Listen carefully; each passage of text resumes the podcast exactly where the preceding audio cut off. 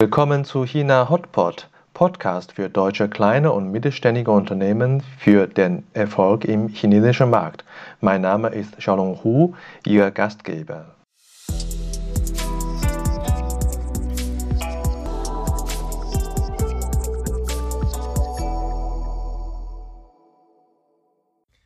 Hallo, willkommen zu China Hotpot. Heute Episode 46. Adrian de Ritz. Adrian de Ritz ist 28 Jahre alt und Unternehmensberater. Er berät kleine und mittelständische deutsche Unternehmen aus der Lebensmittelbranche auf dem Weg nach China, um erfolgreich den chinesischen Markt zu erschließen. Das ist eine Sondersendung. Die Aufnahme fand am 30.06. in einer Live-Show von Clubhouse statt. Die anderen Moderatoren äh, sind hier in diesem Ausschnitt nicht zu hören. Wenn Sie Interesse haben, können Sie die vollständige Episode, die vollständige Sendung in Kürze auch wieder bekommen. Adrian, äh, wie bekommst du den Bezug zu China und äh, wie hast du äh, deine Karriere mit China angefangen? Ja, vielen Dank, Sherlong, für die Einladung heute hier mit im, äh, oben auf dem Panel äh, mitstehen zu dürfen bei Clubhouse. Ist meine erste Clubhouse-Veranstaltung. Ähm, vielen Dank für die Vorstellung ähm, an die anderen Mitglieder hier auf dem, auf dem Panel. Ähm, ich bin ganz typisch zum, zum China-Kontakt gekommen über mein Studium. Und zwar hatte ich im Bachelorstudium äh, Erfahrungen in Indien und Japan gesammelt und hatte mich dann gefragt, wie es wohl in China aussehen mag. Und das hat mich dann, als ich zum Masterstudium in China aufgeschlagen bin, wirklich äh, ja, positiv überrascht, wie unterschiedlich äh, oder wie stark sich China dann doch nochmal in der Erfahrung unterschieden hat von den vorherigen asiatischen Ländern. Und auch der Pragmatismus in China hat mich ähm, stark beeindruckt, wie ja, praktisch die Leute die Probleme angegangen sind, gelöst haben. Und darüber bin ich eigentlich dann zum China-Bezug gekommen. Das ist hat mich seitdem auch nicht mehr losgelassen. Ja, ist wahrscheinlich nicht nur die äh, positive Eindrücke, die du zuerst in China gemacht hast. Ich sag mal, äh, als du in China angefangen hast, was waren die krassesten Erlebnisse? Oh, da fragst du mich jetzt was. Also so richtig geschockt hat mich dort eigentlich, also vor allem, weil ich ja aus Indien kam, wenig. Was mich vielleicht ein bisschen irritiert hat, ist, und das lässt sich wahrscheinlich auch auf den Pragmatismus zurückführen, dass die Leute dieses Socializing, wie wir es in, aus deutschen oder aus europäischen Universitäten gewohnt sind, nicht ganz so gepflegt haben. Das heißt, den Gang in die Kneipe nach, dem, nach, dem, äh, nach der Vorlesung war ein No-Go.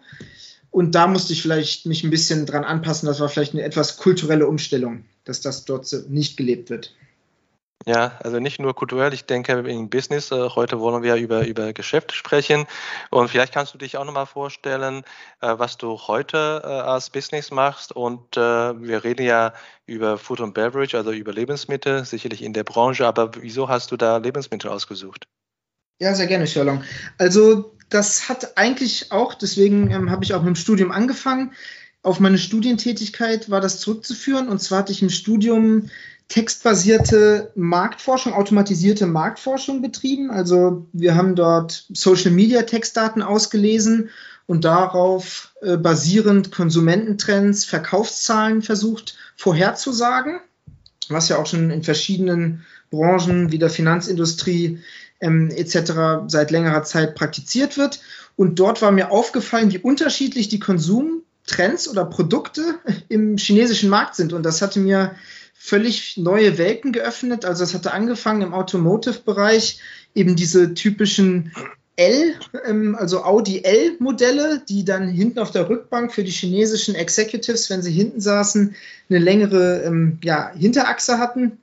Und äh, darüber peu à peu war, ja, habe ich mich dann an den chinesischen Konsumentenmarkt ein bisschen herangewagt, ein bisschen eingelesen, ähm, gab dort viele Netzwerkmöglichkeiten während dem Studium, so dass ich dann ja in der beratenden Tätigkeit für europäische Konsumgüter nach meinem Studium in, in Deutschland tätig geworden bin. Und das mache ich jetzt äh, auch nach wie vor noch. Was ist konkret eigentlich, wenn du sagst, äh, beratende Tätigkeit, was ist konkret jetzt im Moment äh, dein ja. Geschäft oder deine Aufgabe?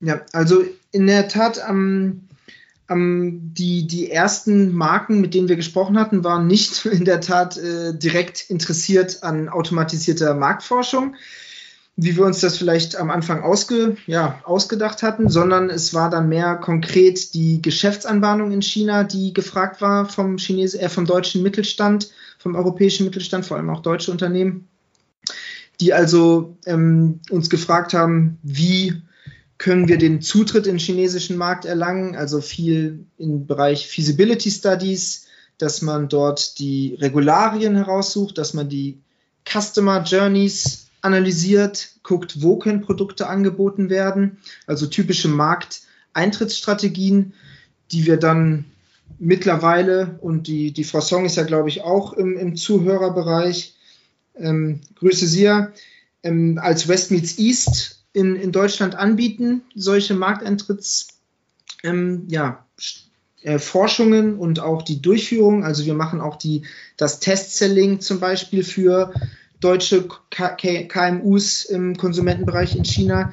Es geht eben darum, den, den Markt etwas besser zu verstehen und sich dann dort auch anzupassen oder die, die Angebote anzupassen an das, was vom Kunden in China gewünscht wird. Und äh, Michael hatte in seiner ähm, ja, Einführung ja auch schon erwähnt, der chinesische Markt ist ein sehr herausfordernder Markt und deswegen möchten oder haben, glaube ich, anfangs auch viele deutsche KMUs versucht, einen Bogen um den Markt herum zu machen, weil er eben sehr herausfordernd ist, sehr unterschiedlich, sehr, sich sehr stark abhebt vom, vom europäischen Konsumentenmarkt. Und das sind auf der einen Seite natürlich Herausforderungen und das sind aber für uns als Beratung ähm, natürlich auch, ja, wo wir einen Mehrwert mit unserer Erfahrung im, im chinesischen Markt ähm, ja, einbringen können für, für die KMUs in Deutschland. Mittlerweile betreiben wir einen eigenen E-Commerce-Shop in China. Das heißt, wir haben auch die Möglichkeit, nicht nur theoretisch äh, die Marken zu unterstützen, sondern auch praktisch bei Verkauf und bei, bei Kundenfeedback, bei dem Einsammeln von Kundenfeedback ähm, zu unterstützen. Ganz großes Thema dabei ist natürlich auch Import Ergänzend dazu äh, äh, vielleicht nochmal eine Information auch in die Runde. Äh, ich habe Adrian kennengelernt, als er, äh, finde ich sehr spannend, als er gesagt hatte, er betreut eigentlich die viele regionale äh, Firmen aus Deutschland und die zum Teil auch sehr klein sind. Und äh, gerade äh, er und ich wohnen ja im Raum Hannover in Niedersachsen. Also viele seiner Kunden kommen ja auch direkt aus der, aus der Gegend. Äh, Adrian, was ist eigentlich deine Motivation, diese kleine äh, Firmen zu vertreten? Ja, also unser Fokus liegt auf innovativen, ähm, authentischen und gesunden Produkten. Und es ist nun mal, wir, wir besuchen die Marken, die diesen gewissen Aha-Effekt erzeugen können, die ein starkes Alleinstellungsmerkmal, die eine starke Nische in China haben, also die eine starke Nische in China belegen können. Und das sind häufig wirklich Spezialisten. Also die, ich sag mal jetzt der typische Rotwein aus Italien oder auch das Babypulver aus Deutschland, was ja für viele Jahre jetzt wirklich sehr starken Erfolg in China hatte. Das sind halt alles Marken und Produkten, die mittlerweile in China schon stark verfügbar sind. Das heißt, diese ganze Anpassung, woraus, worauf unser Service ja eigentlich besteht, dieses in den chinesischen Markt anpassen, das hat dort schon alles stattgefunden. Das heißt, wir suchen wirklich nach Nischenprodukten, die, die als sich per se erstmal im chinesischen Markt vielleicht anecken würden, aber bei der richtigen äh, Einarbeitung in den Chinesen, chinesischen Markt wirklich eine, eine, ähm, ja, einen Unique Selling Point entwickeln können und dort eine, eine, besondere Kundengruppe in China ansprechen können. Deshalb sind das häufig Nischenfirmen, die aber in ihren eigenen Bereichen doch eine starke Know-how, eigene Entwicklung haben. Ähm, das heißt auch ein qualitativ hochwertiges Produkt anbieten können mit, mit einem starken Produktverständnis. Adrian, du hast ja vorhin schon ein bisschen Trends äh, uns verraten, was in dem Markt äh, China in Food and Beverage Bereich äh, angeht. Äh, kannst du vielleicht ein bisschen, äh, äh, sagen wir, systematisch nochmal erklären, auch warum dieser Food and Beverage Markt so schnell entwickelt, warum man diese Trends so sind, wie sie sind und wo siehst du sonst noch als, als Trends in der in der Lebensmittel- und Konsumbereich? Äh, so als, als äh, so ein bisschen als Basiswissen für unsere Runde. Ja, also Gesundheit hatte ich ja jetzt schon einmal genannt, was auf jeden Fall auch durch die Pandemie natürlich einen noch höheren Stellenwert in China gewonnen hat. Und äh, Sicherheit, China hatte, wie ja wahrscheinlich auch viele Zuhörer wissen werden, viele schlimme ähm, Lebensmittelskandale, das heißt, wo kontaminierte Lebensmittel verkauft wurden. Und ähm, dafür steht Deutschland natürlich. Was aber auch wichtig ist, ist das, äh, ja, das Bedürfnis nach Status und diesem individualisier- oder besonderen Lebensstil, was in China vor allem in der Gen Z, also Generation Z, ähm, jetzt in den jüngeren Konsumenten, die jetzt aber auch langsam kaufkräftig werden, sich entwickelt, dass die ein sehr starkes Bedürfnis nach Individualisierung haben und teilweise, und das ist natürlich bei Food and Beverage so, aber das sieht man auch im Kosmetikbereich, dass Produkte gekauft werden, weil eben die Freunde oder die, die Bekannten in der Freundesgruppe diese Produkte nicht haben, weil es neue, unbekannte Produkte sind. Das heißt, es herrscht ein enormer Hunger nach neuen Konsumprodukten. Und das ist im Hospitality-Sektor so, also wenn es darum geht, äh, wo verbringe ich meine Freizeit, das ist im, in Kosmetik und Mode so, aber auch beim Food and Beverage. Das heißt, was esse ich, wird dann häufig auch äh, zelebriert im Kreis mit, mit, den, mit den Freunden. Und dort ähm, suchen die jungen Konsumenten, vor allem die chinesischen jungen Konsumenten, eben wirklich nach neuen, äh, besonderen Marken, ähm, die dann auch zeigen, wie sehr sie doch weltoffen sind und wie gut sie sich auskennen, dass sie sowas Hochwertiges essen oder trinken zu sich nehmen. Hast du vielleicht ein Beispielprodukt zum einen, das wäre meine Frage, wo uns ein bisschen plastischer nochmal erläutern kann als gesundheitsorientiertes äh, Lebensmittelprodukt? Und zum zweiten, außer Freundschaftskreis, wo sieht man sonst noch? Also, guckt man dann sich Werbung oder welche, welche Kanäle wird diese Image nochmal vertrieben? Ja, also das ist in China ähm, nochmal sehr viel fortgeschrittener. Ich denke, die meisten werden ja auch wissen, dass der E-Commerce in China wirklich in unvorstellbare Höhen geschossen ist, jetzt äh, auch nochmal in, in 2020 ähm, von über 50 Prozent. Also diese Schallmauer von mehr E-Commerce als stationärem Handel im, im Retail-Bereich war etwas, glaube ich, was man sich für ganz lange Zeit nie überhaupt in irgendeinem Land hätte vorstellen können.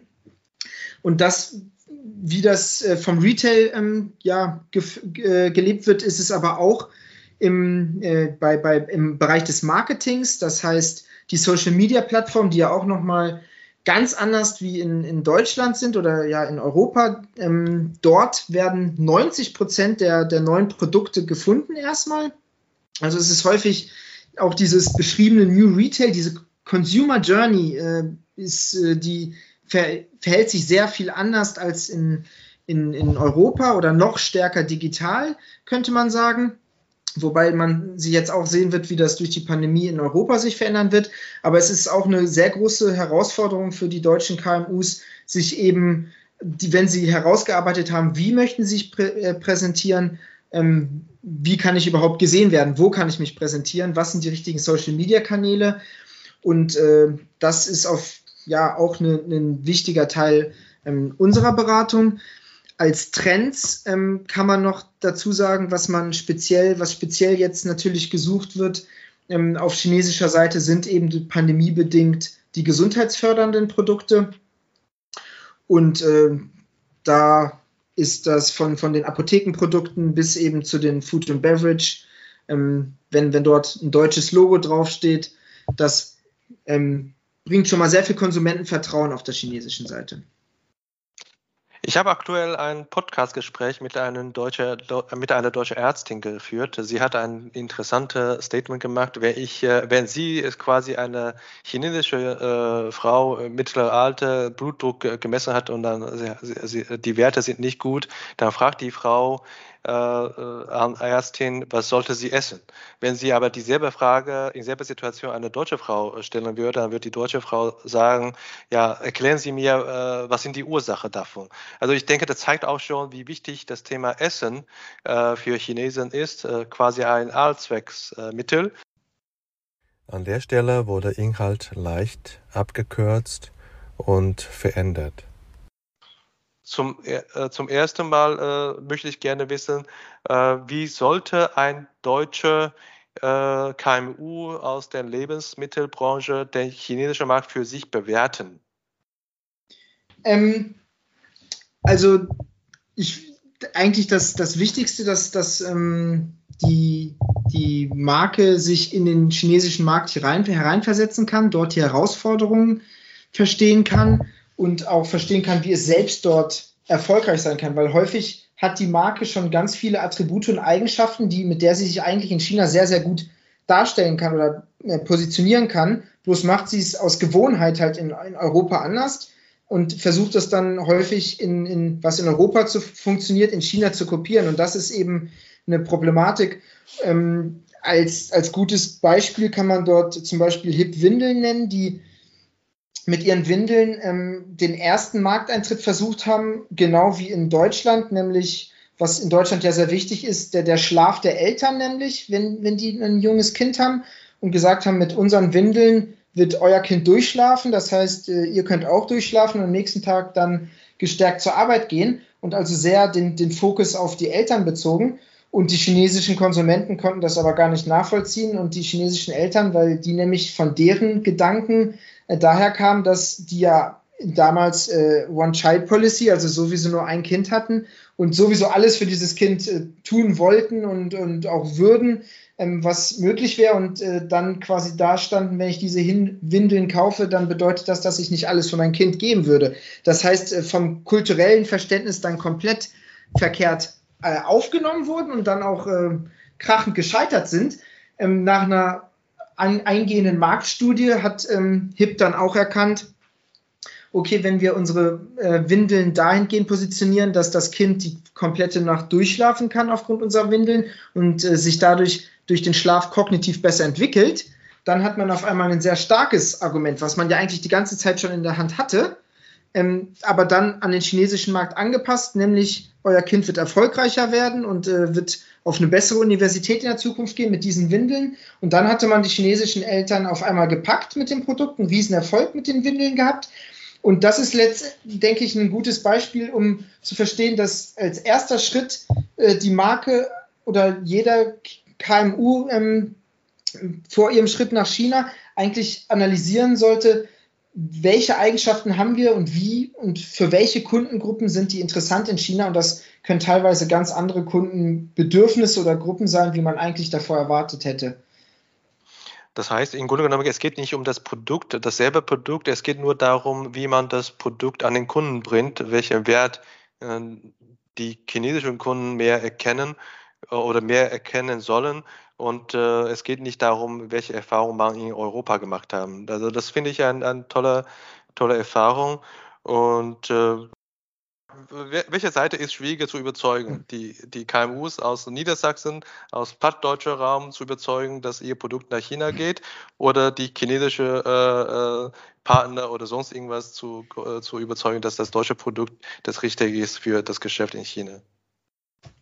Ähm, da würde ich sagen, dass es auf jeden Fall natürlich auf beiden Seiten nicht einfach ist, dass es aber äh, relativ gesehen etwas schwieriger auf chinesischer Seite ist, dadurch, dass momentan natürlich, ähm, das ist aber auch, denke ich, Corona-bedingt jetzt, ähm, die, dass das Kennenlernen und dass das, äh, ja, das Networken mit den Distributoren, die ja dann häufig schon Erfolg hatten mit einer Marke, sonst wird man ja auch nicht, sonst findet man die ja auch nicht ähm, die natürlich von einem sehr hohen Ross dann gucken, häufig. Das sind die Investoren, die in eine Marke investieren sollen, während ja in die Marke rein investiert werden soll. Und ich glaube, das, das kann man dann ja auch aus einer geschäftsmännischen äh, Perspektive ganz gut verstehen, dass die deutschen KMUs, ähm, auch wenn sie natürlich ein, ein geringes oder ein gewisses äh, Startkapital zur Verfügung stellen müssen, eigentlich relativ interessiert daran sind, ähm, von einem chinesischen Distributor äh, Investment zu erhalten und die Marke aufgebaut zu bekommen. Deswegen würde ich sagen, dass das auf der chinesischen Seite dort die Distributoren, weil man auch nicht so leicht an die Rand treten kann, wenn die schon einige Marken ähm, unter ja, ihrer Leitung haben. Das ist dann häufig, dass man dort nicht direkt mit, den Geschäft, mit der Geschäftsführung zum Beispiel ins Gespräch kommen kann. Also ein gewisses Netzwerken dort vorab äh, notwendig ist, dass das eine, eine große Herausforderung ist. Ähm, ich wollte auch noch zu dem eine Bemerkung sagen, nämlich, dass dieser chinesische Kunde jetzt sehr viel besser äh, Bescheid weiß über welche Marken sind eigentlich in, äh, groß in Deutschland, was sind Qualitätsmarken, die aus Deutschland kommen, wo mit Sicherheit auch das Internet viel ähm, ja, dazu beigetragen hat, dass die, die chinesischen Kunden sich so gut äh, informieren können. Ich denke, also von dem, was wir sehen, ist das aber auch ein sehr, ähm, ein sehr unterteilter Markt. Es gibt im wenn man etwas weiter, also weg von den großen Metropolen, mehr ins Landesinnere guckt, gibt es immer noch Tier 4, Tier 5 Städte, wo wirklich so lange eine deutsche Fahne draufsteht und dort, sei es jetzt mal Fußballbier, wie in dem Fall äh, jetzt war, ähm, draufsteht, dass die chinesischen Konsumenten dort schon, ja, sag ich mal, ähm, sich sehr darüber freuen und das als ein sehr großes, äh, sehr gutes Produkt be betrachten, während es in Metropolen wie in Shanghai wirklich um eine Differenzierung geht mit Markenprodukten und sich abzusetzen von der ganzen Masse an bereits vorhandenen westlichen Produkten.